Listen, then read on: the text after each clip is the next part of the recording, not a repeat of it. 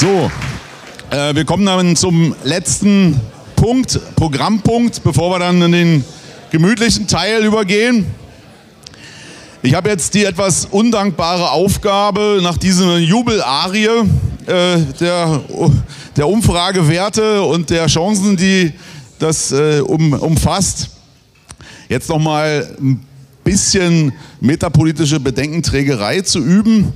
Ich hoffe, Sie, Sie nehmen mir das nicht übel, aber das ist ja gewissermaßen auch unsere Aufgabe.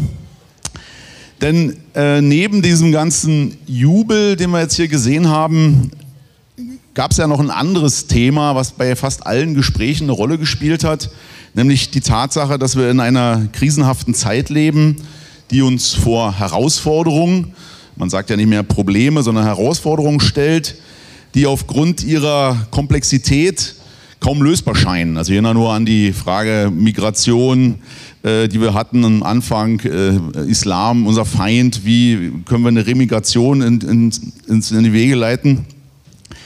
Und insbesondere scheinen diese Dinge unlösbar, wenn man sich an die hier geltenden Spielregeln hält. Und diese sind ja eindeutig definiert. Jeder von uns hat das schon mal erlebt, dass er von einem Schiedsrichter oder seinen freiwilligen Gehilfen zurückgepfiffen wurde und an die Einhaltung dieser Regeln erinnert wurde. Ähm, Sie kennen die Regeln alle selbst. Äh, man darf bestimmte Worte nicht gebrauchen, bestimmte Dinge darf man nicht hinterfragen und bestimmte Tatsachen nicht benennen. Das alles immer vor dem Hintergrund, dass man nicht disqualifiziert werden möchte, nicht aus dem Spiel genommen werden möchte. Aber wir haben auch gesehen, dass in den letzten zwei bis drei Jahren eine Tendenz deutlich geworden ist, diese Spielregeln zu ignorieren weil klar wurde, dass mit diesen Regeln, wenn man sich an diese Regeln hält, am Ende nur immer einer gewinnt und das sind nicht wir, sondern das sind die anderen. Deswegen ähm, ist dieser Vorgang etwas, was uns hoffnungsvoll stimmen sollte. Er ist aber auch gegen jede Wahrscheinlichkeit passiert, denn die Meinungsdiktatur der politmedialen, äh, des politmedialen Komplexes ist ja immer noch sehr fest und ähm, immer noch geeignet und tut es auch, die Leute in eine Art Dauerbeschallung äh, zu bringen, äh, in nicht nur der erhobene Zeigefinger der Tugendwächter, sondern eben auch des, die Konsequenzen des Inlandsgeheimdienstes eine gewisse Rolle spielen.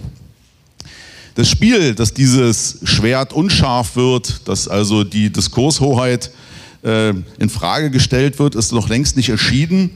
Denn das alles, was jetzt gerade stattfindet, das alles ist Geplänkel und es kann jederzeit beendet werden, wenn der Staat, ähm, dessen Institutionen ja gänzlich in der Hand unserer Gegner und Feinde sind, sich entschließt, wie in Corona-Zeiten die Samthandschuhe auszuziehen und richtig zuzupacken, wie es Sloterdijk genannt hat. Noch lässt man es laufen, droht mit äh, Demokratiechecks und hofft, dass der Zwischenstand, der bislang eben vor allen Dingen ein virtueller ist, dass sich dieser Zwischenstand nicht in einer Machtoption niederschlägt. In einem der Versuche, die Mit- bzw. Gegenspieler zu diskreditieren, gehört auch der historische Vergleich, der eben noch jedes Mal bemüht wird, wenn es darum geht, den Deutschen eine bestimmte Antwort auf eine Herausforderung auszutreiben. Es ist dann die berühmte Feststellung, ähm, wir sind schon wieder kurz davor, dass es bald wieder so weit ist. Ne? Also sind wir schon wieder so weit. Und diese Feststellung kann sich ja auf eine 80-jährige Konditionierung verlassen, ne, seit 1945. Hierzulande sind es nur 33 Jahre, sodass man eben durchaus sagen kann, dass die Reflexe hierzulande nicht so gut funktionieren wie in den alten Bundesländern, die eben von Anfang an der Umerziehung unterworfen waren. Ich glaube, wir sollten von dieser Einsicht auch nicht, äh, uns auch nicht von einem britischen Historiker abbringen lassen, der jüngst ähm, diesen, die Ursachen für diesen antiwestlichen Effekt in den neuen Bundesländern bereits im 12. Jahrhundert ausgemacht hat und damit eine quasi genetische Disposition der Mitteldeutschen behauptete, also Disposition zur AfD. Ich fürchte, ganz so einfach ist es nicht. Insbesondere stellt die Sache sich ja etwas anders dar, wenn wir an die Vertriebenen denken. Und wir können uns keineswegs sicher sein, dass der Politikwechsel in den östlichen Bundesländern auch selbst hier, auch hier wird er kein Selbstläufer sein. Wenn wir die letzten 30 Jahre zeigen, braucht es auch hier ernsthafte Fehler der anderen, damit sich der Wähler, der Bürger nach Alternativen umschaut und diese eben auch majorisiert. Aber es sind gerade diese Alternativen, die sich laut offiziellem Geschichtsbild der Bundesrepublik als Irrweg erwiesen haben und schuld am Dritten Reich und äh, am Zweiten Weltkrieg sind. Das ist die übliche Hintergrundmusik, die gegenwärtig in diesem Jahr dadurch verstärkt wird, dass wir uns im Jahre 2023 befinden, also 100 Jahre nach dem Unheilsjahr von 1923. Als die Weimarer Republik kurz vor dem Kollaps stand, was angeblich nur den republikfeindlichen Mächten zu verdanken war. Ich weiß nicht, ob Sie es mitbekommen haben, es gab so einen Versuch einer Debatte in der Frankfurter Allgemeinen Zeitung, äh, als äh, Frau Hedwig Richter, Historikerin ihres Zeichens, diesen Vergleich als absurd abtat. Also dieses, oh Gott, wir sind schon wieder so weit wie 23. Aber ihr, ihr, ihr Spin, ihr Clou lag dann darin zu behaupten, dass das alles noch viel schlimmer ist. Weil im Gegensatz zu damals haben wir jetzt die Klimakrise vor der Brust und eben nicht nur Inflation. So. Aber dennoch ist klar, dass dieses, dieses Jahr gewissermaßen als eine Warnung äh, herumgereicht wird. Ähm, denn die Verlage haben schon im letzten Jahr ihre Bücher dazu veröffentlicht. Äh, mir sind alleine vier jetzt auf dem Schreibtisch gelegen. Ähm, weil das Jahr ja nicht erst mit dem 9. November 1923 und dem gescheiterten Hitlerputsch äh, beginnt, sondern das Unglücksjahr beginnt ja schon am 11. Januar, als französische und belgische Truppen in das Ruhrgebiet einmarschiert sind. Und auf den Klappentexten der Bücher war dieser Vergleich gegenwärtig. Beim ersten hieß es, eine Zeit, die unserer heutigen mehr gleicht, als uns lieb ist. Beim zweiten Buch lautet die, der Klappentext, Geschichte eines Vertrauensverlustes, die in manchem fatal an die Gegend, der in manchem fatal an die Gegenwart erinnert. Nächste Buch, Geschichte dieses Jahres am Abgrund, äh, das in manchen auf fatale Weise an die heutige Gegenwart erinnert. Also ähnliche Worte, anderes Buch. Und zuletzt, die Weimarer Republik wiederholt sich nicht, aber wer die digitalen Bierkeller der Gegenwart verstehen will, wird aus dem Populismus dieser Zeit viel lernen. So. Damit sind wir die Bücher kurz durchgegangen und die Tendenz ist klar. 1923 ist eine Warnung für heute. 1923 kann sich wiederholen, wenn wir nicht aufpassen und uns nicht von den äh, berufenen Mündern äh, die Geschichte erklären lassen.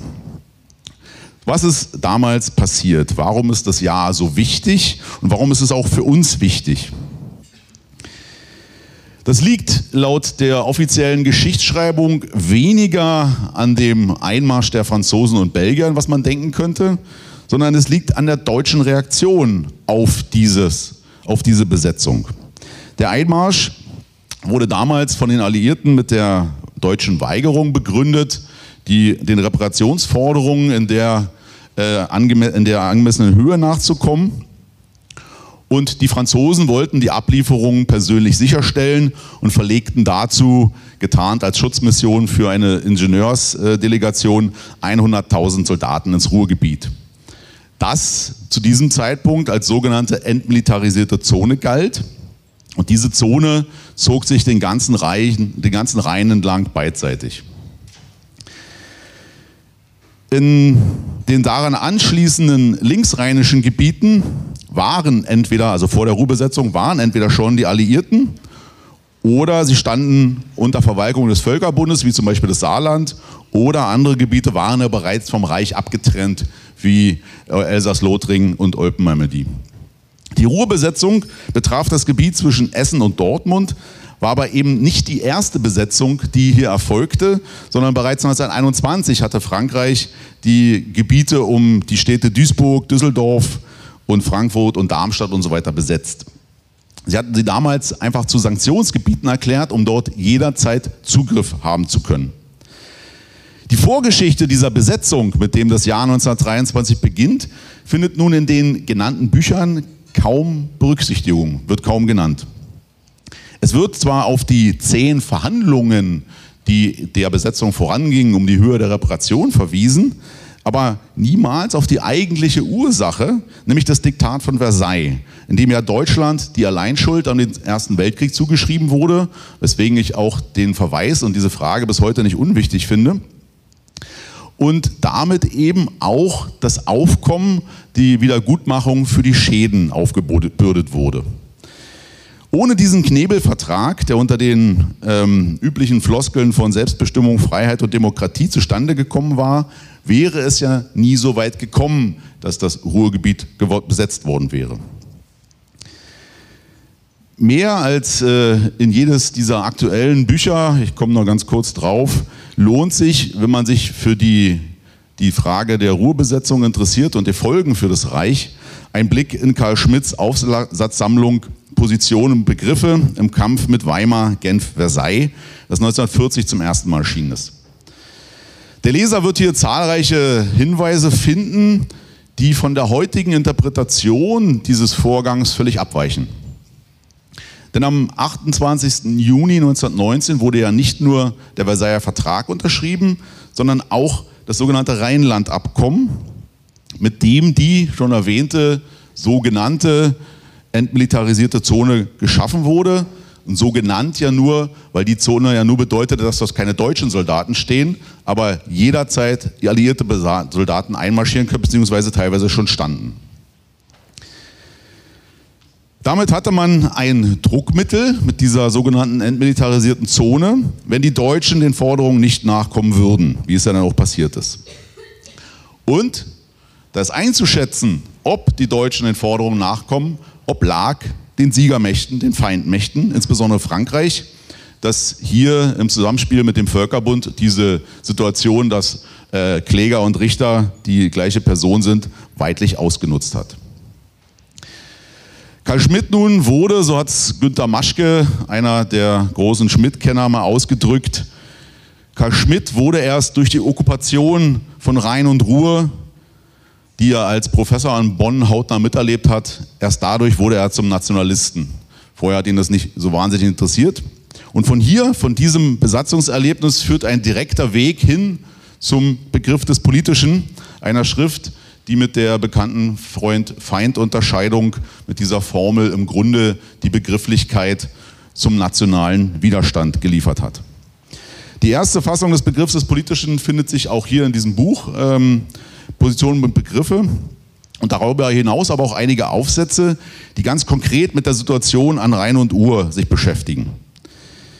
Daran geht es Karl Schmidt vor allem darum, den Verlust der Souveränität, der durch die angeblichen Vertragskonstrukte ähm, verschleiert wird, aufzuzeigen. Zitat Schmidt, die Formen und Methoden, mit denen ein Land und ein Volk zum Objekt internationaler Politik gemacht wird, haben sich gewandelt und sind nicht mehr dieselben wie im 19. Jahrhundert. Zitat Ende. Denn im Gegensatz zum 19. Jahrhundert wird seit 1919 die offene Annexion und die Angliederung, jedenfalls nachdem äh, das Elsass weg war, äh, vermieden.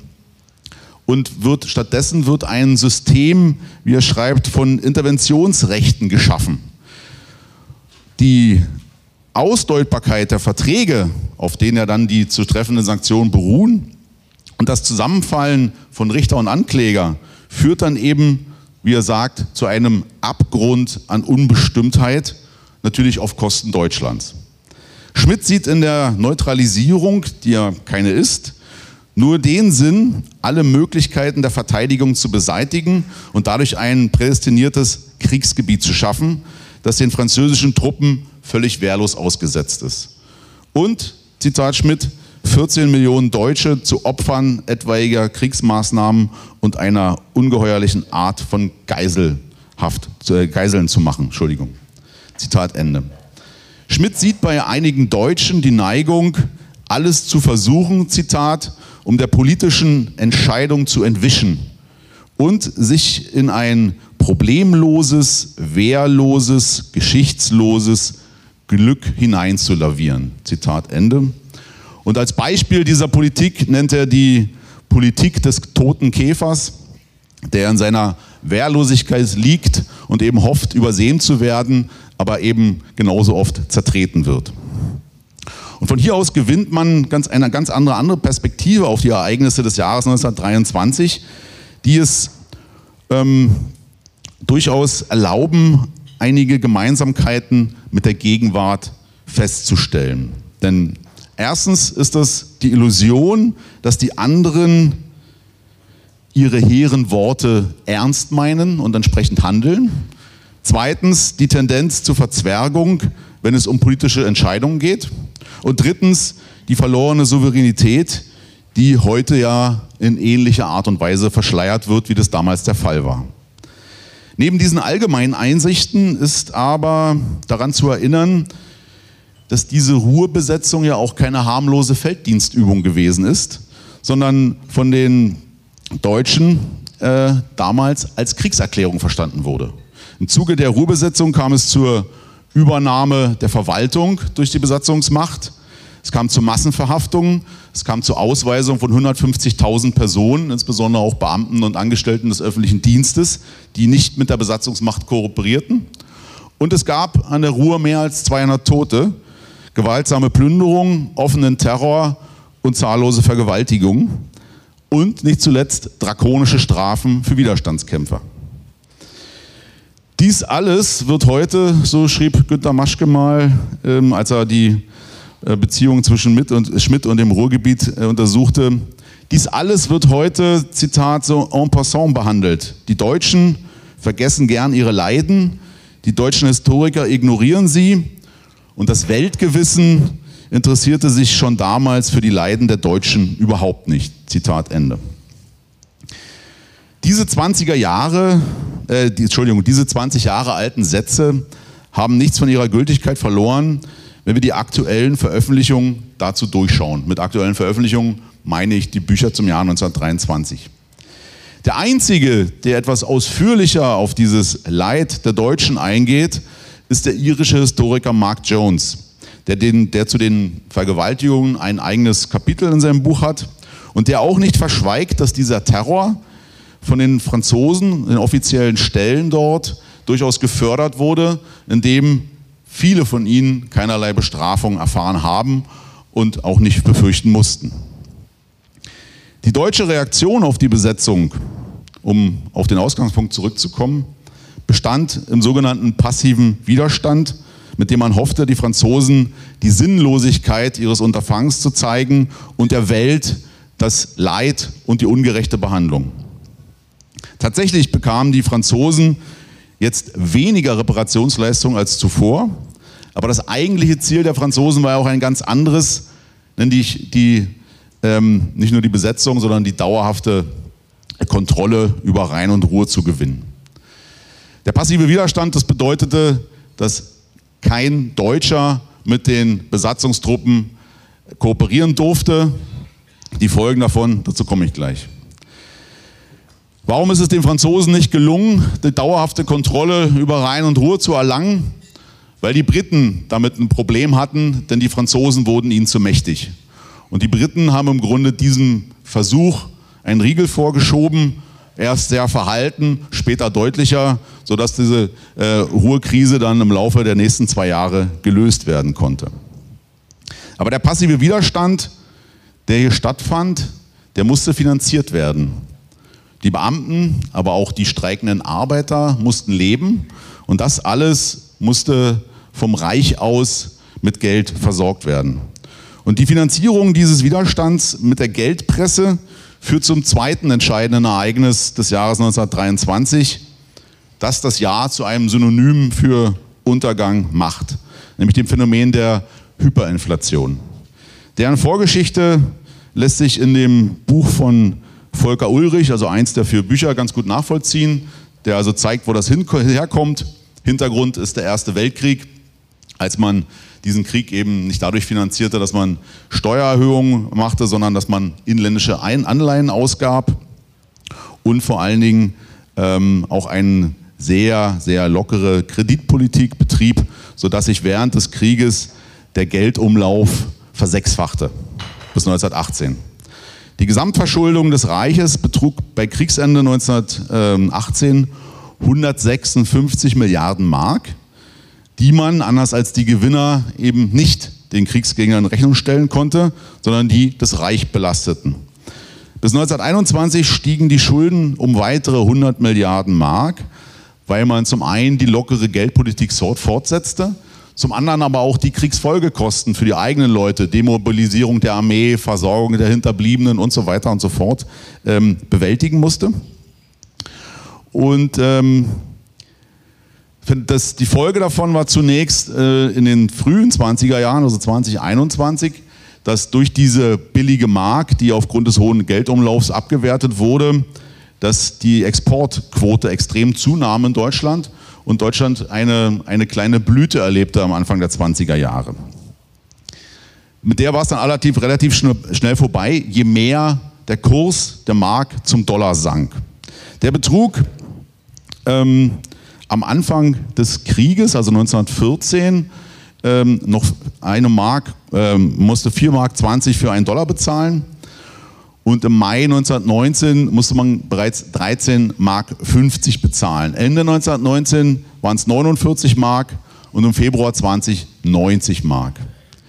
Dann stabilisierte sich kurzzeitig der Kurs auf so um die 40 Mark und dann im Mai 1921, als die konkreten Reparationsforderungen der Alliierten veröffentlicht wurden, unaufhaltsam zu fallen. Im Dezember 1921 waren es bereits 217 Mark, die man für den Dollar bezahlen musste. Und spätestens als dann Monate später die Konferenz von Genua scheiterte, wo man versuchte, diese Reparationsforderungen irgendwie zu ordnen, sodass sie leistbar waren, fiel der Kurs immer stärker und schneller und im November 22 kostete der Dollar dann fast 10.000 Mark. Und der passive Widerstand, der finanziert werden musste, führte dann zur Hyperinflation, sodass Ende Juni 1923 ein Dollar eine Million Mark kostete. Und der Höhepunkt war Ende November 1923 erreicht, als man für einen Dollar vier Billionen Mark bezahlen musste.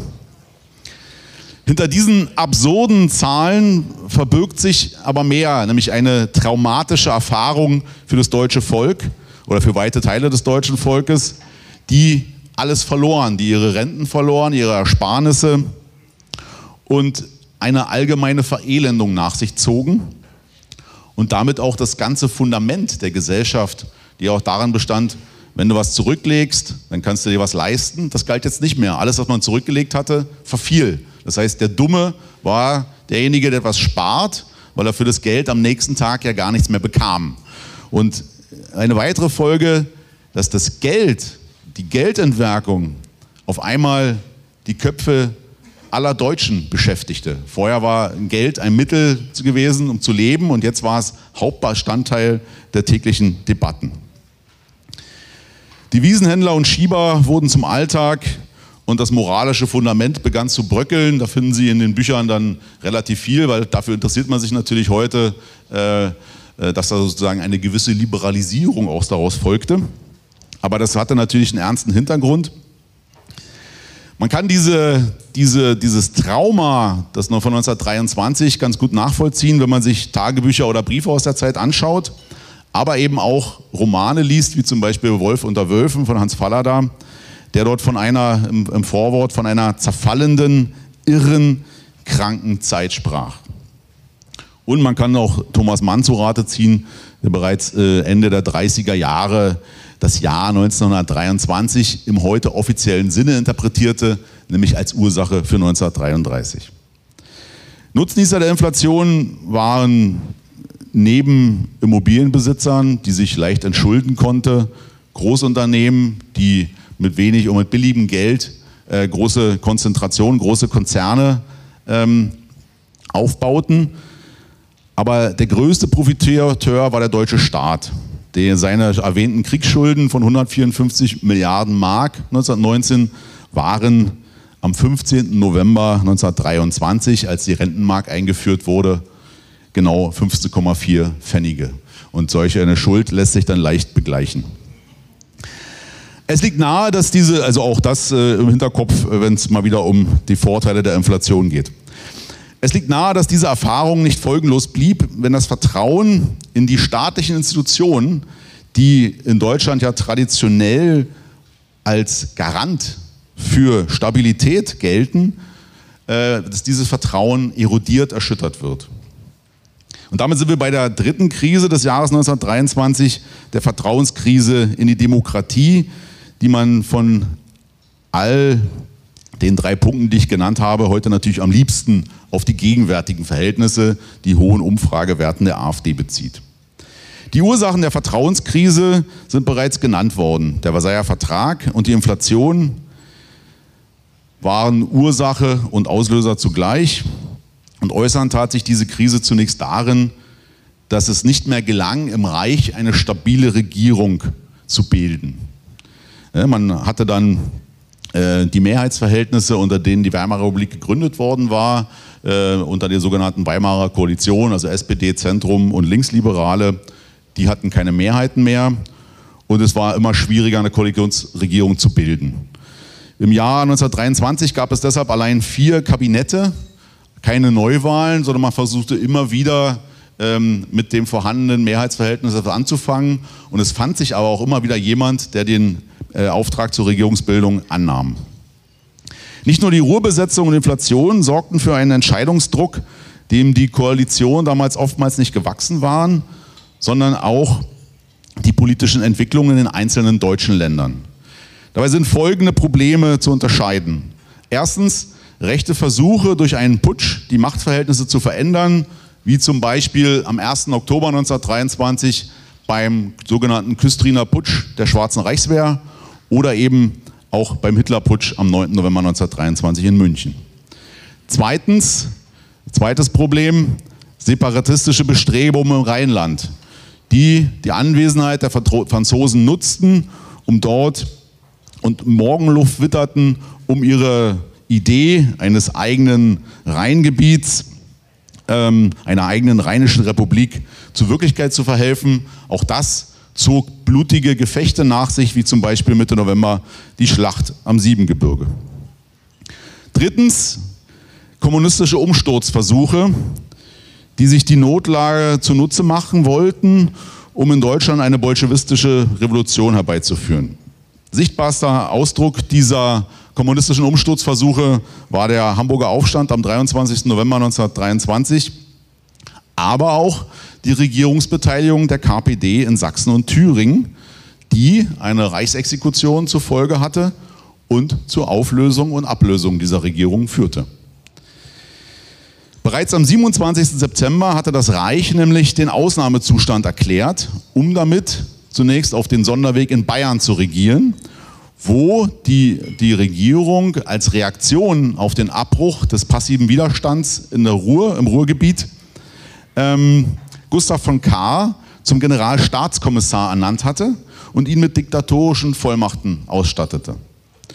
Und von hier aus, so die Idee der Bayern, sollte eine nationale Diktatur in ganz Deutschland errichtet werden, was nur aufgrund der mangelnden Unterstützung aus dem Norden und der Institutionen der staatlichen scheiterte. Also anders als 1920 im Kapputsch waren die Institutionen also nicht bereit, auch nicht teilweise bereit, mit den Puschist, äh, Puschist, äh, Entschuldigung, Putschisten zu gehen.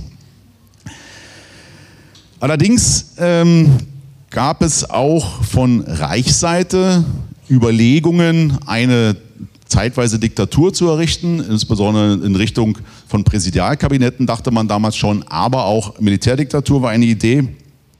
Und hier einfach um eine Übergangsphase zu haben, in der man die Demokratie aussetzt, um wieder Ordnung zu schaffen.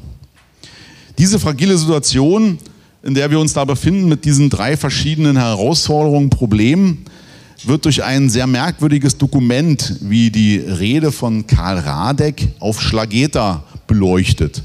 Karl Radek war der für Deutschland zuständige Bearbeiter im Exekutivkomitee der Komintern, der Kommunistischen Internationale und erhielt im Juni 1923 vor seinen kommunistischen Genossen eine Rede auf Schlageta. Und Schlageta war das Symbol des Ruhrkampfs geworden, denn die Franzosen hatten ihn hingerichtet im, äh, im Juni, Mai 1923. Und mit dieser Hinrichtung einen nationalen Mythos geschaffen. Denn Schlageter stand in diesem Zeitpunkt für das andere Deutschland, für das Deutschland, was nicht bereit war, die Niederlage hinzunehmen und auch nicht bereit war, sich alles von den Alliierten gefallen zu lassen.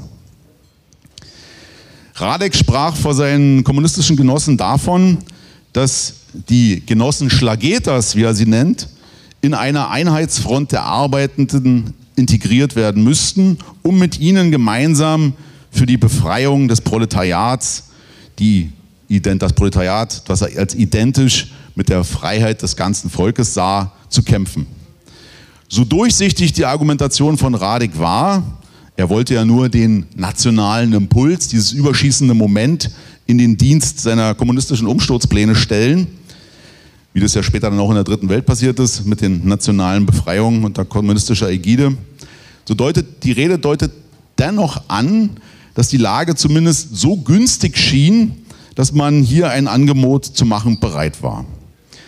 Kein Wunder, dass die Republik den Aus, von auf, äh, alle Register zog, vom Ausnahmezustand bis hin zu Ermächtigungsgesetzen, die es auch schon damals gab, und schließlich bis zum Verbot von KPD und NSDAP. Dass dies tatsächlich gelang, die Republik nochmal zu stabilisieren, wird heute gern als das eigentliche Wunder von 1923 bezeichnet.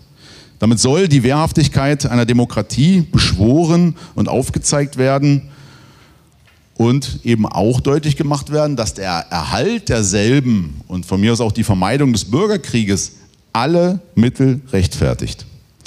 Gewissermaßen als Mahnung an uns und die Gegenwart, sich äh, im Kampf dort keine Fesseln aufzuerlegen. Das Buch von Peter Longerich zum Jahr 1923, das ist das dritte im Bunde, er fragt in diesem Buch nach den Lehren von 1923, die auf andere Fälle anwendbar sind. Er sieht zwei Erkenntnisse, die in Frage kommen. Und es ist bei ihm ausdrücklich nicht die erfolgreiche Bewältigung der Krise, sondern erstens die Eigendynamik und Unbeherrschbarkeit, dieses relativ rasche Aufbrechen von Konflikten, ihre Zuspitzung und Entladung, die wo eins aus dem anderen folgt wie eine Art Kaskade. Das ist eine Einsicht, dass man da kaum einen Griff reinkriegt in diese Abfolge. Die zweite ist interessanter. Das ist die allgemeine Erleichterung, die nach der Krise mit der Rückkehr zur Normalität einkehrt. Denn sie, so Longerich, lenkt vom Weiterexistieren der eigentlichen Krisenursachen ab und führt zu einer Stabilitätsillusion. Dabei verstehen wir jetzt Krisen als Prozesse, die durch Störungen in einem funktionierenden politisch-sozialen Wesen auftreten und mit den Mitteln dieses Systems nicht behoben werden können. Mit anderen Worten, es handelt sich hier um den Ernstfall oder auch den Ausnahmezustand, der so etwas wie ein Lackmustest für ein politisches Gemeinwesen ist. Insofern sollten wir, und damit komme ich zum Ende, zumindest dreierlei aus den Geschehnissen des Jahres 1923 lernen. Erstens, eine krisenhafte Zuspitzung ist noch kein Garant dafür, dass ein politischer Wandel funktioniert, ansteht, vollzogen wird. Dieser Wandel muss erarbeitet, vorbereitet, begleitet, bis zum Ende geführt werden. Zweitens, solange das Establishment in der Lage ist, von uns eine ähm, an uns als äh, Rechten eine Feindmarkierung vorzunehmen. Also Merz hat ja eindeutig von uns als Feind gesprochen. Deswegen wundert mich die Rede von Mitbewerbern immer so etwas. Also diese Feindmarkierung gebe ich gerne zurück. Aber solange dieses Establishment in der Lage ist, uns zu markieren, solange bestimmt es letztlich auch darüber, wann wir einen Ernstfall, wann wir einen Ausnahmezustand vorliegen haben. Und ich erinnere nur mal an die beiden Ereignisse 2015 und später dann Corona, wer da einen Ausnahmezustand ausgerufen hat und wann. Nämlich genau bei der Sache, wo wir hätten keinen ausrufen müssen und wollen, aber man hat es trotzdem getan und alle sind gefolgt. Und drittens, als letzte Einsicht, die immer wieder einsetzende Stabilitätsillusion, der wir hier, glaube ich, nicht unterliegen, aber die für die Mehrheit, für die Masse immer noch die Hoffnung darstellt, auf die Rückkehr in eine heile Welt.